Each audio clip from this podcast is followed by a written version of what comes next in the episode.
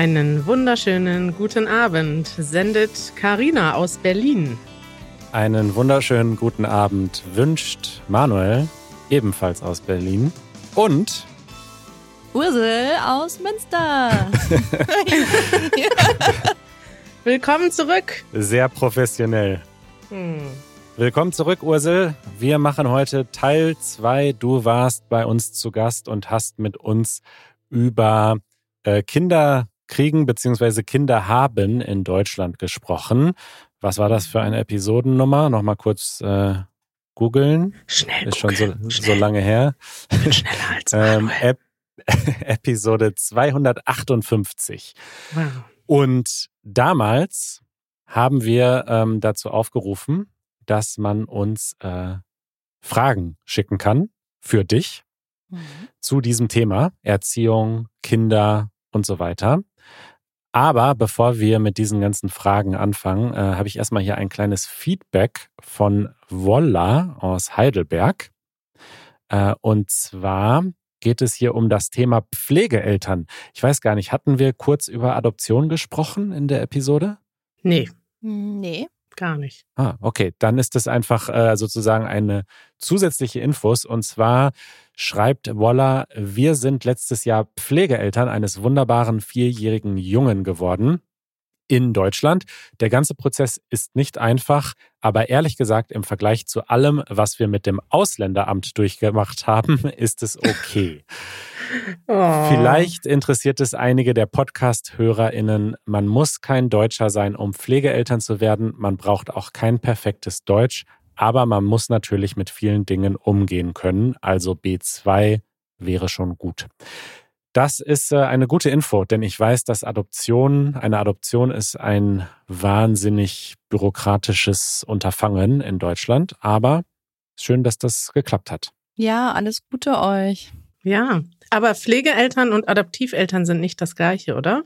Ah, stimmt. Das stimmt. Ja, es ist nicht das Gleiche. Ich habe erst letztens noch einen Podcast zu dem Thema gehört. Hm. Ähm, bei Pflegeeltern ist es so, dass du ähm, immer noch äh, quasi in Kontakt bist mit den, mit den, äh, Leiblichen Eltern? mit den leiblichen Eltern, genau, äh, und die auch noch quasi eine Art ja Besuchsrecht oder Informationsrecht haben und äh, quasi diese Pflege jederzeit ähm, wieder äh, rückgängig gemacht werden kann. Also dass das Kind dann eventuell wieder zurück zu diesen leiblichen Eltern kommt. Ah, okay. Hm. Und äh, bei Adoption ist es halt wirklich ähm, safe, also klar, äh, da, da, dreht, da treten dann die leiblichen Eltern alle ihre Rechte ab. Okay, Äh, könntest du diese Podcast-Episode nochmal finden? Dann verlinken wir die und ich höre mir die mal an. Ja, mache ich gerne. Schön, dann äh, beginnen wir jetzt mit einem sehr großen Segment mit dem bekannten Namen. Eure Fragen. Wir haben äh, viele Fragen bekommen und Viele, äh, ne? Ja, doch, viele Kommentare und Fragen. Wir haben so grob drei Themenbereiche. Und der erste Themenbereich, über den wir sprechen wollen, ist das Geld. Wir haben verschiedene finanzielle Fragen, äh, die sich auf ja, die Erziehung und äh, das Elternsein äh, beziehen. Und Isabella hat uns eine Audionachricht geschickt. Hallo Kari, Manuel und Ursula. Ich hätte gerne eine Frage. Äh, So, ich möchte gern wissen, wie viel kostet ein Kind ähm, in Deutschland zu bekommen. Äh, Ich meine, ich weiß, dass die Gesund das Gesundheitssystem in Deutschland ähm, ja gesetzlich äh, ist und deswegen äh, muss man nicht so viel zusätzlich äh, bezahlen. Aber ähm, sonst gibt's Kleidungen und äh, Kita und so weiter. Und ich weiß, dass äh, auch die, das Bildungssystem in Deutschland äh, kostenlos ist. Aber was gibt's für zusätzliche Kosten, äh, die man sehr gut wissen muss, äh, bevor ein Kind äh, bekommen. So, vielen Dank und ich freue mich auf den, die nächste äh, Folge. Ja, wie teuer ist es, ein Kind zu haben? Eine sehr gute Frage. Ja, eine schwierige Frage, finde ich. Hm. ähm, Weil es doch ja sehr unterschiedlich auch gehandhabt wird in Deutschland, also in den verschiedenen Städten und Bundesländern, wie teuer zum Beispiel die Betreuung von kleinen Kindern ist in Kindergärten. Ähm, also ich habe gelesen, dass in Berlin es, glaube ich, umsonst ist, sein Kind zum Kindergarten zu schicken. Stimmt das, Kari? Weißt du das oder Manuel? Puh, Oh, gute Frage. da sind wir überfragt. Ich meine schon. Ich bin erstmal überrascht, dass das in unterschiedlichen Städten und Ländern anders ist. Gibt es da nicht eine bundesweite Regel in Deutschland? Nee, es ist wirklich äh, von Kommune zu Kommune unterschiedlich. Mhm. Ähm, wir können ja vielleicht nochmal so einen Link äh, verlinken, wo da mit der mit einer Übersicht so der 20 größten Städte in Deutschland und da sieht man, wie unterschiedlich es ist. Und ich meine, ich habe da gesehen, dass Berlin, dass es da umsonst ist. Ja, also ich habe das mal kurz gegoogelt und tatsächlich sind seit 2018 Kita- und Kindertagespflege für alle Kinder kostenfrei. Ja, Nur das Mittagessen müssen sie äh, bezahlen. Ja. Und in Münster? Ja, in Münster ist das nicht so. Ähm, aber ich glaube, es gibt noch teurere Städte als Münster. Ich glaube, dass Städte wie München oder ich meine gelesen haben, Hannover da wirklich den Vogel abschießen. Äh, Wir zahlen für ein unter dreijähriges Kind ähm, circa knapp 600 Euro im Monat plus Essensgeld. Boah. Wow. Aber das kommt nochmal darauf an, wie viel man verdient. Also ähm, das ist dann gestaffelt. Eventuell zahlst du auch in Münster nichts, wenn dein Einkommen unter 2000 Euro liegt, zum Beispiel. Das ist ja hier wieder purer Sozialismus in Deutschland. Genau. Nein, ich finde das total fair. Das ist doch toll. Ja, auf jeden Fall. Vielleicht, Und ja. Ähm, und die, aber die letzten zwei Jahre des Kindergartens äh, sind äh, auch hier komplett umsonst immerhin. Ähm, genau. Aber erstmal ist es so, bis die Kinder äh, drei werden schon recht teuer. Also was heißt teuer? Wahrscheinlich werden jetzt andere Hörer von euch aus anderen Ländern sagen, "Hö, das ist ja, geht ja. Ähm, aber ähm, dann wird es etwas günstiger, wenn das Kind drei wird, dann, dann, dann zahlt man ein bisschen weniger und dann die letzten zwei Jahre vor der Schule nichts mehr. Das ist äh, so, damit möglichst viele Kinder wirklich den Kindergarten und die Vorschulphase ähm, durchlaufen. Genau, und wie äh, Isabella schon richtig gesagt hat, die Schule kostet dann ja anschließend zum Glück nichts mehr, was natürlich ganz gut ist. ja. Ja. Vielleicht können wir einmal kurz diese verschiedenen Wörter erklären, wenn man dieses Vokabular noch nicht kennt. Was ist denn Kita und Kindergarten und was gibt es noch und was ist der Unterschied? Kita äh, steht für Kindertagespflege und bedeutet einfach, dass es ein Ort ist, wo man Kinder auch schon unter drei Jahren abgeben kann. Kindergarten ist eigentlich ein, ein Wort eher so aus eh älteren Zeiten, wo halt es erst üblich war, dass man sein Kind ab drei Jahren abgegeben hat. Das war so, als wir noch kleine Kinder waren. Ne? Also, oder wurdet Mhm. ihr schon vor drei Jahren in den Kindergarten gegeben? Ich glaube nicht. Wisst ihr Boah. das? Nee. Glaub auch nicht. Kann mich nicht Ja. erinnern. Genau, und als das dann, äh, als das, als sich das dann geändert äh, hat, wurden dann sogenannte Kindertagesstätten gegründet. Das bedeutet halt, wie gesagt, dass du da dein Kind eher abgeben kannst. Und heutzutage ist es in Deutschland ja die Regel, dass man sein Kind mit eins in, den, in die Betreuung geben kann. Also man hat sogar einen Rechtsanspruch auf einen Betreuungsplatz ab einem Jahr. Und es gibt auch manche, aber sehr, sehr wenige Einrichtungen, wo man das Kind noch früher abgeben kann. Genau, und neben äh, Kita oder Kindergarten gibt es in Deutschland auch die Möglichkeit, sein Kind äh, bei einer Tagesmutter, einem Tagesvater abzugeben. Ähm, die betreuen meistens drei, vier, fünf äh, kleine Kinder in ihren, meistens in ihren äh, privaten Unterkünften. Ähm, und ähm, das geht, wenn das Kind zwischen eins und drei Jahren alt ist. Okay, das sind ja schon mal einige Möglichkeiten. Jetzt äh, kommt eine Frage von Yun Jong aus Südkorea. Hallo Kari, Manuel und Ursula aus Südkorea. Danke für Ihre tolle Sendung zum Thema Kindererziehung. Ich bin jetzt eine werdende Mutter, deshalb habe ich viel Interesse daran. Heute habe ich eine kurze Frage für euch. In Korea unterstützt die Regierung nach der Geburt die Eltern mit Geld, circa 800 Euro. Gibt es in Deutschland eine solche Unterstützung für Mutterschaft oder Geburt? Und meine Frage, äh, die sich daran anschließt, also ich weiß, dass es in Deutschland das Kindergeld gibt. Äh, wer bekommt das und wie lange und wofür und wie funktioniert das? Ja, erstmal alles Gute für dich, für deine weitere Schwangerschaft. Ähm, und äh, ja, in Deutschland gibt es so einen Festbetrag pro Geburt jetzt äh, nicht. Also dafür gibt es ja andere gute finanzielle Unterstützung, wie wir in der letzten Folge schon ähm, erzählt hatten, dass man jetzt in, diesem, in der Zeit des Mutterschutzes ja weiter zum Beispiel sein äh, festes Gehalt äh, bekommt. Ähm, manche wenige Krankenkassen oder ich als Beamtin habe tatsächlich so eine kleine Prämie bekommen für die sogenannte Erstausstattung, also quasi die Dinge, die man äh, braucht für ein neugeborenes Baby, nennt man in Deutschland Erstausstattung. Wow, ein sehr technischer Begriff so, ne? Ja, das stimmt. Technisch. Ja, ja genau. Erstausstattung.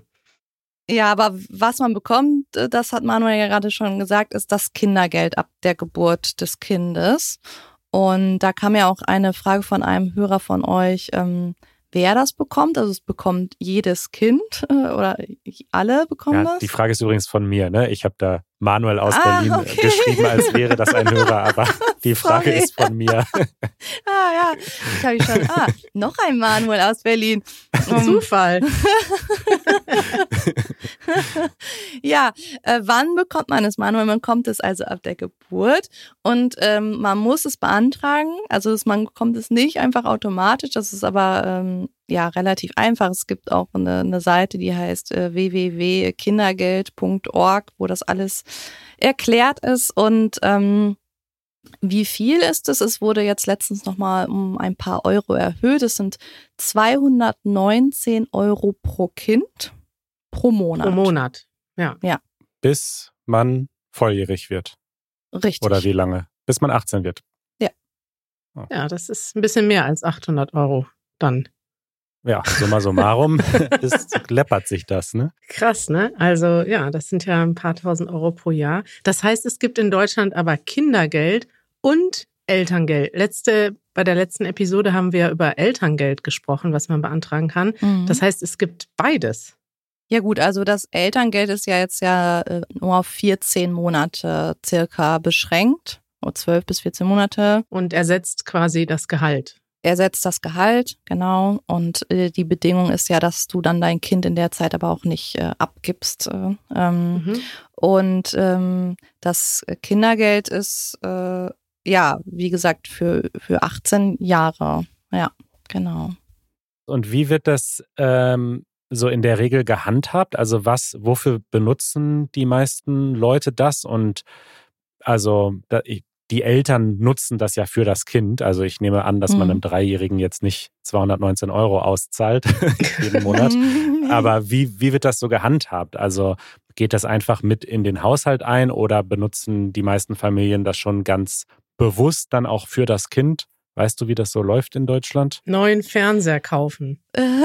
Playstation. Ja, also bei uns geht das einfach automatisch mit in unsere monatliche Haushaltskasse und ähm, wird auch für das Kind mit Sicherheit komplett äh, aufgebraucht. Es ist jetzt nicht so, dass wir uns davon jetzt irgendwie den nächsten Urlaub ansparen oder so. Mhm. ähm, Aber nachweisen muss man das nicht, wofür man das ausgibt. Nee, m -m, nee, Quatsch. Aber ähm, ja, es ist so ein bisschen komischer, als ich jetzt auch nochmal drüber nachgedacht habe, dass das ja jeder in Deutschland bekommt, ne? Wo man sich ja schon fragen könnte, okay, braucht jeder in Deutschland 220 mhm. Euro pro Monat äh, pro Kind. Also hat das jeder nötig oder mhm. ist das so verschenkt? Ja, ist interessant. Du hast ja eben gesagt, dass zum Beispiel der, die Kita-Gebühren, also erstmal total unterschiedlich sind von Stadt zu Stadt, aber dass ihr dann zum Beispiel vielleicht als Beamte ein bisschen mehr zahlt als vielleicht jemand, der Oder dass es vielleicht für andere Leute dann umsonst ist, die kein hohes Einkommen haben. Und umgekehrt ist das dann aber bei dem Kindergeld nicht so. Da kriegen alle, Genau. also jeder bekommt das Gleiche. da bekommt jeder das Gleiche, ja. Ja, schön. Dann haben wir das Thema Finanzen ähm, ausreichend bearbeitet, würde ich sagen, und schreiten zum nächsten Themenbereich, und zwar die Erziehung. Da gab es viele Fragen. Wir beginnen mit Steph aus den USA, die uns über Patreon geschrieben hat. Hallo, ich bin Steph aus den USA. Ich habe die Folge über das Kinderkriegen wirklich genossen, weil ich selbst zwei kleine Kinder habe. Meine Frage für die nächste Folge ist, gibt es Helikopter, Helicopter Parenting in Deutschland? Mein Sohn ist sechs und ich habe immer noch das Gefühl, dass er nicht alleine draußen spielen kann, weil ich von anderen Eltern verurteilt werde, weil ich ihn dann alleine gelassen habe. Und ähm, Da hast du noch vergessen vorzulesen, dass, das aus, dass sie aus den USA kommt. doch, das habe ich gesagt, Kari. Dieses Ja. Feedback nehme ich nicht an. Aber sie hat geschrieben, äh, gibt es Helikopter-Parenting in Deutschland so wie in den Ach so, USA? so wie in den USA. Das ja. ist der entscheidende Vergleich. ne? Ja, ja, das stimmt. Ja, also ich muss, bevor du antwortest, Ursel, sagen, dass ich das ganz furchtbar finde, weil es gibt natürlich auch Helikoptereltern in Deutschland und ich habe wirklich als Kind so viel Freiheit gehabt. Ich durfte den ganzen Tag komplett alleine draußen sein auf dem Dorf. Da haben wir auch schon mal drüber gesprochen hier im Podcast. Mhm. Und ich weiß nicht, ist das heute noch so? Ähm, Ja, wie du gerade gesagt hast, ne, du bist auf dem Dorf aufgewachsen. Ich glaube, es kommt wirklich total darauf an, äh, wo man lebt. Also ähm, erstmal finde ich es total schade, dass man als Mutter oder als Vater ähm, Angst davor hat, verurteilt äh, zu werden. Ne? Aber hm, ich selbst ertappe mich auch immer wieder dabei, dass ich jetzt denke, oh nee, jetzt bitte schrei jetzt hier nicht, sonst ist das irgendwie peinlich und äh, ähm, ne, aber ähm, das ist eigentlich ist das scheiße. Also ja, ähm, aber ähm, zum Beispiel mein, meine Schwester wohnt in einer Siedlung, wo nur Familien wohnen mit ganz vielen kleinen Kindern. Da sind zwei Spielplätze und da hätte ich überhaupt keine Bedenken, mein sechsjähriges Kind dann auch mal da alleine hinzuschicken. mhm. Aber in, wenn ich jetzt in Berlin wohnen würde, ehrlich gesagt, würde ich mein Kind, glaube ich, nicht mit sechs Jahren alleine zum Spielplatz schicken. Ja. Klar, das ist ja auch was anderes. Aber gibt es so Helikoptereltern, die wirklich die komplette Kontrolle behalten müssen jederzeit und dann, also Steph hatte auch noch geschrieben, dass es ja so Fälle gibt, wo dann richtig äh, Leute die Polizei oder Kinderschutzdienste rufen, also Jugendamt wäre das dann in Deutschland, wenn man halt sieht, dass Eltern ihre Kinder alleine draußen spielen lassen. Hast du von solchen Fällen in Deutschland auch gehört? Nee, das habe ich noch nie gehört. Manchmal würde ich mir sogar dann eher fast wünschen, dass die Leute wirklich mal ein bisschen genauer hingucken und nicht so, so viel Hm. über Sachen hinweg schauen würden. Ähm, aber klar, es gibt auch in Deutschland Helikoptereltern. Ähm, ich habe letztens noch mit einer Mutter gesprochen. Ähm, unser Sohn fährt seit der ersten Klasse äh, alleine mit dem Fahrrad den Schulweg und ihr Sohn jetzt in der vierten Klasse macht diesen Weg oder darf diesen Weg immer noch nicht alleine fahren. Mhm. Aber es ist, es ist so, ich, deswegen verurteile ich sie nicht und wir haben uns darüber ausgetauscht und es hat sie dazu ermutigt, das jetzt ihn jetzt auch mal alleine fahren zu lassen und das ist doch dann eine schöne Sache. Ja. Voll spannend. Also das heißt, erste Klasse ist sechs Jahre, vierte Klasse ist Mhm. ungefähr neun, zehn. Ja. Mhm. Das fand ich auch interessant. Ich glaube, als ich letztes Mal bei euch war, hat mich das auch gewundert, weil meine Eltern waren dann doch eher vorsichtig. Also wir wurden, glaube ich, die ganze Grundschule mit dem Auto zur Schule gefahren. Echt? Vielleicht auch, weil mein Vater Zeit hatte dafür, aber wir sind nicht selber zur Schule, zur Grundschule gegangen. Und erst, glaube ich, mit dann elf, als wir auf der weiterführenden Schule waren. Ich, vielleicht erinnere ich mich nicht ganz korrekt, aber ich glaube, dass wir ziemlich lange zur Schule gebracht wurden. Und das war, ja, das habe ich nur noch in Erinnerung. Dabei wart ihr doch sogar zu zweit. Ja, stimmt. Ja, mit äh, ja, Easy und ich. Und dann hatten wir noch äh, Freunde, die auf Eure Nachbarn. Nachbarn, die in die gleiche Klasse gegangen sind. Ähm, ja, komisch, ne? Ich glaube, wir sind immer abwechselnd von unseren Eltern gefahren worden. Wow. Der eine hat hingebracht, die andere abgeholt. Ja, also das ist vielleicht noch so ein typisches deutsches Wort Elterntaxi. Ne? Also wenn man morgens ähm, bei den Grundschulen vorbeifährt, dann sieht man halt schon viele Eltern, die ihr Kind mit dem Auto zur Schule bringen und ähm, das nennt man Elterntaxi. Und ja. Wie lange fährt denn euer Sohn zur Schule? Also wie weit muss der denn fahren? Mm, boah, da bin ich überfragt. Ähm, ja, aber so drei Minuten oder zehn Minuten oder 20 nein, Minuten? Nein, nein, äh, so zwölf Minuten circa. Okay. Ah, ja, das, das ist ja, da ja. muss er schon über ein paar Straßen rüber. Ja, auf jeden Fall. Cool. Aber gut, auch hier, es ist äh, auch vom Kind einfach total abhäng äh, abhängig. Ich äh, mhm. kann mich bei ihm halt sehr darauf verlassen, dass er alles sehr gewissenhaft macht. Auf wen ich mich halt nicht verlassen kann, sind die anderen Verkehrsteilnehmer. Ne? Also da da habe ich einfach Sorge, aber ja. ja. Ja, dann schreibt uns Maili.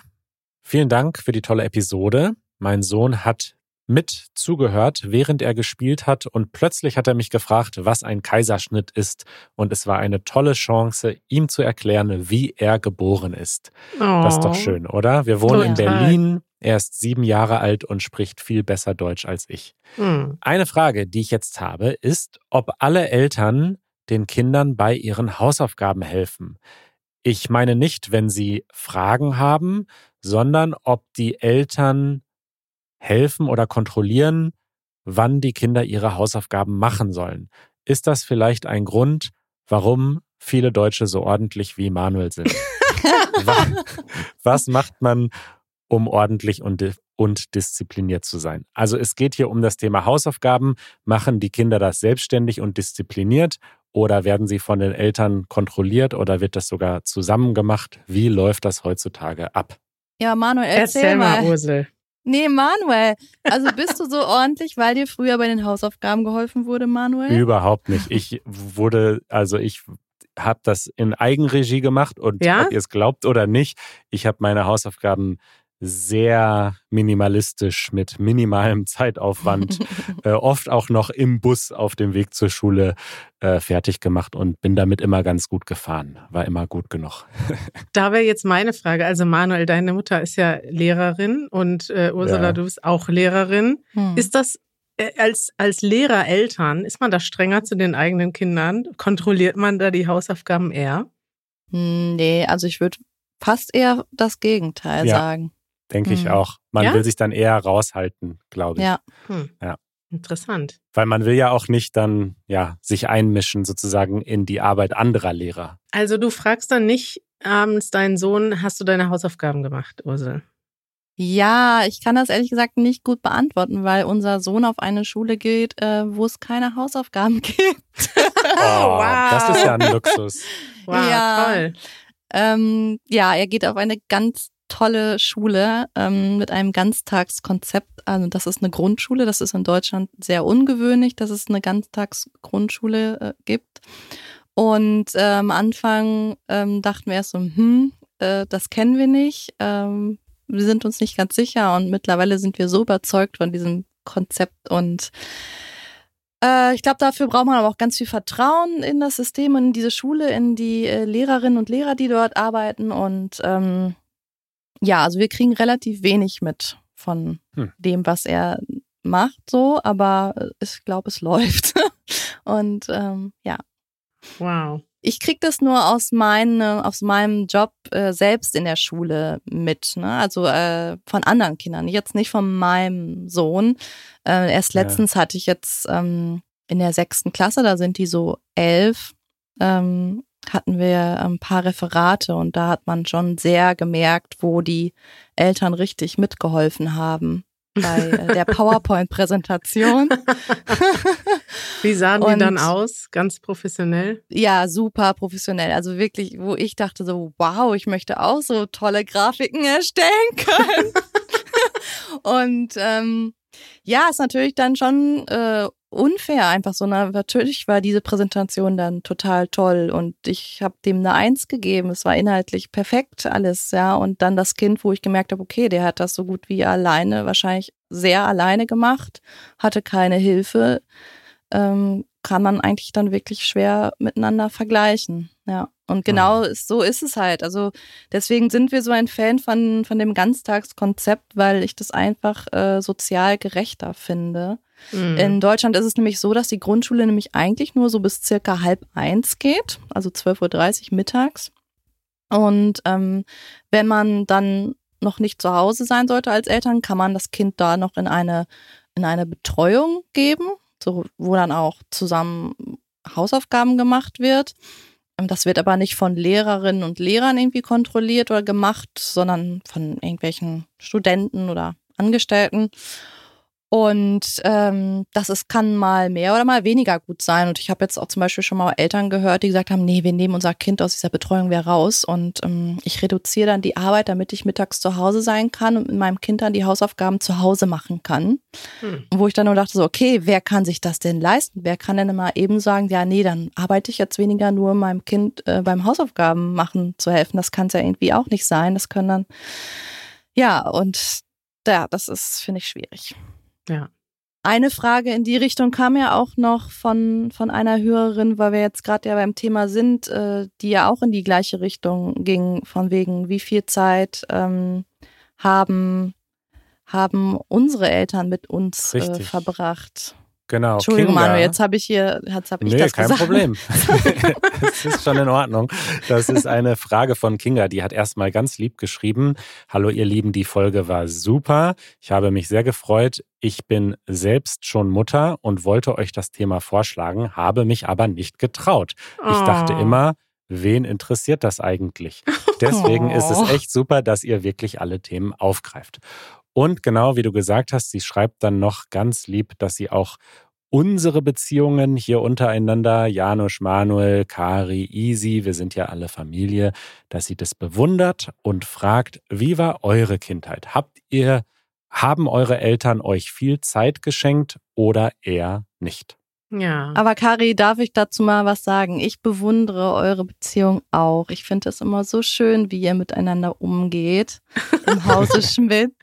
Das ist wirklich toll. Meine Vermutung, meine küchenpsychologische Vermutung ist Jetzt folgende. Kommt's. Jetzt kommt nämlich eure Eltern, also von dir und Easy, ähm, so gut loslassen können. Ach ja. Und äh, euch immer so, ja, so, so haben machen lassen und nicht, äh, das war immer so mein Eindruck und euch so Freiheiten gegeben haben und ja. Ja, das kann sein. Also ich habe als jüngeres Kind habe ich das nicht so empfunden. Also wenn man so sieht, oh, die anderen, die haben schon das, die dürfen schon das, die dürfen abends länger raus, die haben schon dieses Spielzeug bekommen.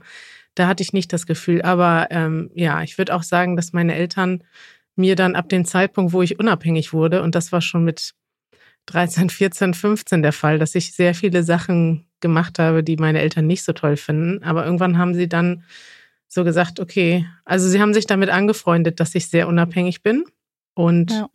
ja, ich glaube, dass das natürlich auch gut tut dann. Ist jetzt nicht so, dass wir keine Probleme mehr hatten, im Gegenteil, aber das hat sich dann dadurch, dass wir halt, ja, dann zueinander finden mussten, obwohl wir unterschiedliche Sachen gemacht und gemocht haben.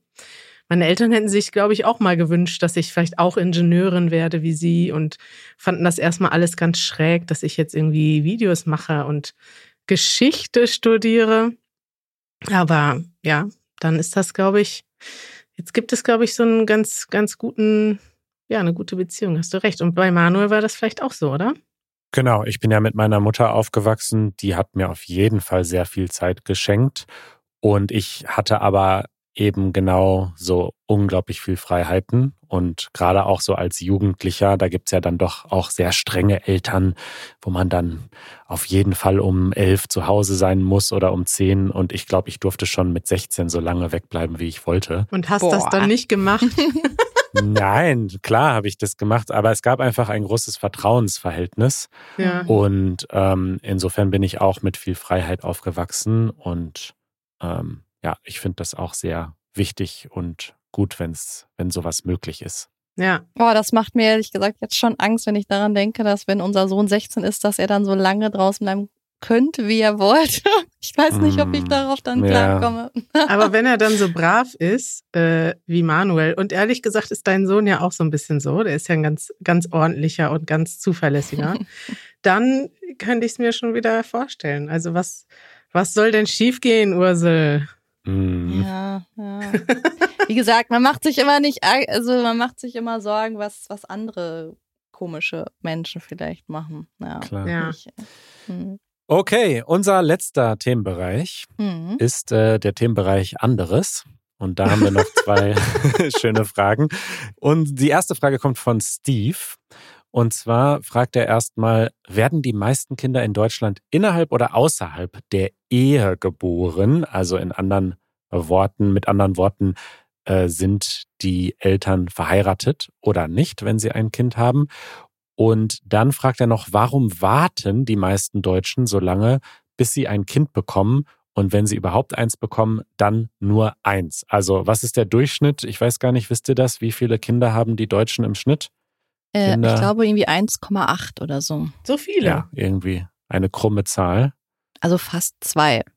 Hm, Also für mich, für mich in meinem Empfinden ist es auch das absolut Normale ist, zwei Kinder zu haben. Ja, es ist auf jeden Fall unter, unter zwei. 1,57 war es 2018 pro Aber Frau. die Leute, die Kinder haben, nur, ne? Also nicht von allen Leuten. Okay.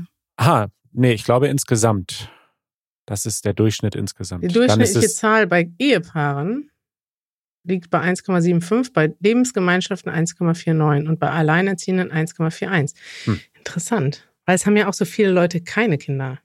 Ja, und die andere Frage war ja, äh, warum warten die Leute so lange? Und tatsächlich, also das Durchschnittsalter des, äh, der Mutter beim ersten Kind in Deutschland ist 30 Jahre. Hm. Das ist krass, Das ne? ist relativ alt verglichen mit vielen anderen Ländern. ja. Was sagt ihr dazu? Ja, ich war 26, als ich ähm, unser erstes Kind bekommen habe, also kurz vor 27. Und ähm, habe das schon sehr stark wahrgenommen, so dieses, dass ich überall die Jüngste war. Und ähm, also das kann ich äh, bestätigen mit den 30 Jahren. Aber ich finde es ehrlich gesagt nicht äh, alt. Also ich finde sogar mit 30 jetzt Mutter zu werden immer noch äh, jung. Ja, ja. ja. Es ist interessant, weil ich, ich glaube, das kommt daher, dass die meisten Leute sich erstmal um die Karriere kümmern und auch es ist halt insgesamt so, dass man das nicht im Blick hat. Also es gibt halt wenige. Deswegen würde mich zum Beispiel wundern, Ursel, was dann zum Beispiel, ähm, es hängt ja vielleicht auch ein bisschen davon ab, wie man selber geprägt wurde, Mhm. wie die Familie vielleicht ist, wie alt deine Eltern waren, als sie Kinder bekommen haben. Genau. Das prägt ja sehr stark. Und dann würde mich wundern, ob du zum Beispiel haben, hattest du Freunde, die dann gesagt haben, boah, krass, weil ich würde mir so vorstellen, da ist ja noch eine zweite Frage, die geht darum, wie ist das, wenn man als Studentin ein Kind hat? Und das ist ja schon fast so, dass das in Deutschland eher, weiß nicht, schlecht gesehen wird, wenn man jetzt zum Beispiel in einem Moment ein Kind bekommt, wo man eigentlich sich hauptsächlich um was anderes kümmern muss und man diese Vorstellung hat in Deutschland, du kannst ja unmöglich studieren und ein Kind haben, weil dann wirst du ja beiden Sachen nicht gerecht. Diese Frage kommt von Fran aus Discord, will ich nur kurz hinzufügen. Ja. Äh, Ursel, was sagst du dazu? ist das, ist das so ein bisschen so, dass man, dass es in Deutschland auch ein bisschen, dass Leute vielleicht verurteilt werden, wenn sie ein Kind zu jung bekommen oder wenn, hm. dass man so allgemein diese Vorstellung hat, man muss erstmal gesettelt sein im Leben, bevor man sich überhaupt um Kinder adäquat kümmern kann? Ja, ich glaube schon. Also ich glaube, so im Bildungsbürgertum ist es sehr unüblich, früh äh, Kinder zu bekommen. Ja, ich glaube schon, das, was du gesagt hast mit dem Verurteilen, ähm, wenn man jetzt früh schwanger wird mit 20 oder so, dass man dann eher denkt, hm, was hat sie denn jetzt falsch gemacht? So, ja. Ja, ist krass eigentlich, ne? Also es ist Mhm. eigentlich ein bisschen negativ behaftet und das ist voll schade, würde ich sagen, weil das, das hat, trägt bestimmt dazu bei, dass es einfach, dass die Leute so spät erst Kinder bekommen. Man hat erstmal das Gefühl, okay, ich muss jetzt erstmal studieren, ich muss das fertig machen. Das wird auch, glaube ich, von vielen Eltern so gesagt, so kümmere dich erstmal um dein Studium, um deine Karriere. Wenn du dann studiert hast, dann denkst du, oh, jetzt muss ich erstmal arbeiten, damit ich Mhm. überhaupt Berufserfahrung habe, weil wenn du dann nach dem Studium schwanger wirst, dann hast du ja noch keine Berufserfahrung und dann wird es noch schwieriger. Also es ist, glaube ich, schon ziemlich viel Druck, den man da so hat, würde ich mal behaupten. Ja, es gibt ja dieses geflügelte Wort von wegen, dass es nie den richtigen Zeitpunkt gibt. Ne? Mhm. Aber ich finde schon, also zum Beispiel, ich habe eine Bekannte, die ist alleinerziehend und noch im Studium. Und ähm, das ist schon hart für sie. Also so gut ist unser System dann da auch nicht. Das ist äh, gerade für diese Leute ähm, ist es immer noch äh, äh, schwierig. Ja. Mhm. Aber es ist interessant, weil im Kontrast dazu in manchen anderen Ländern oder Kulturen ja eher dass die Schwierigkeit ist, dass wenn man zum Beispiel mit 25 noch nicht verheiratet ist als Frau und noch keine Kinder hat, dass man dann von der Familie Druck bekommt, wann es denn dann ja. mal so weit ist. Und in Deutschland ist es umgekehrt. Ja. Ja.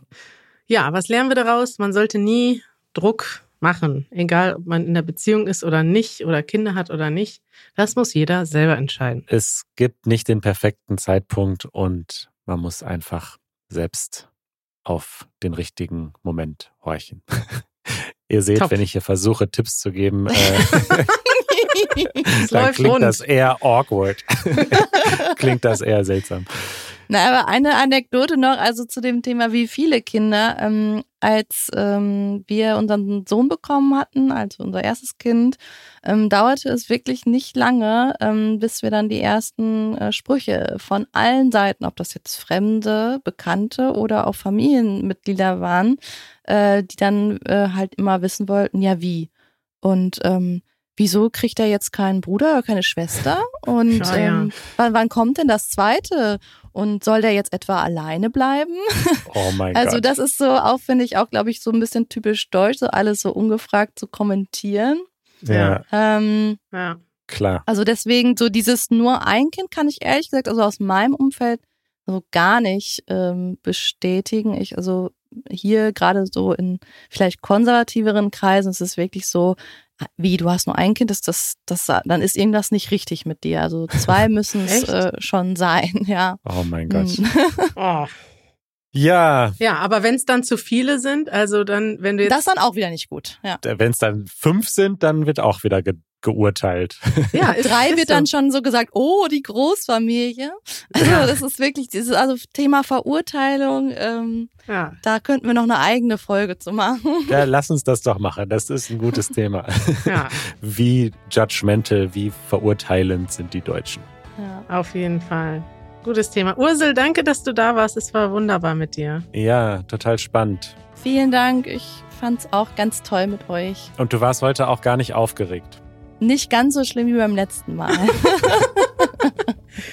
Und ihr dürft uns natürlich gerne weiter Fragen schicken. Und wenn wir genug Fragen haben, kommst du einfach nochmal vorbei. Kommt Teil 3. ja, sehr gerne.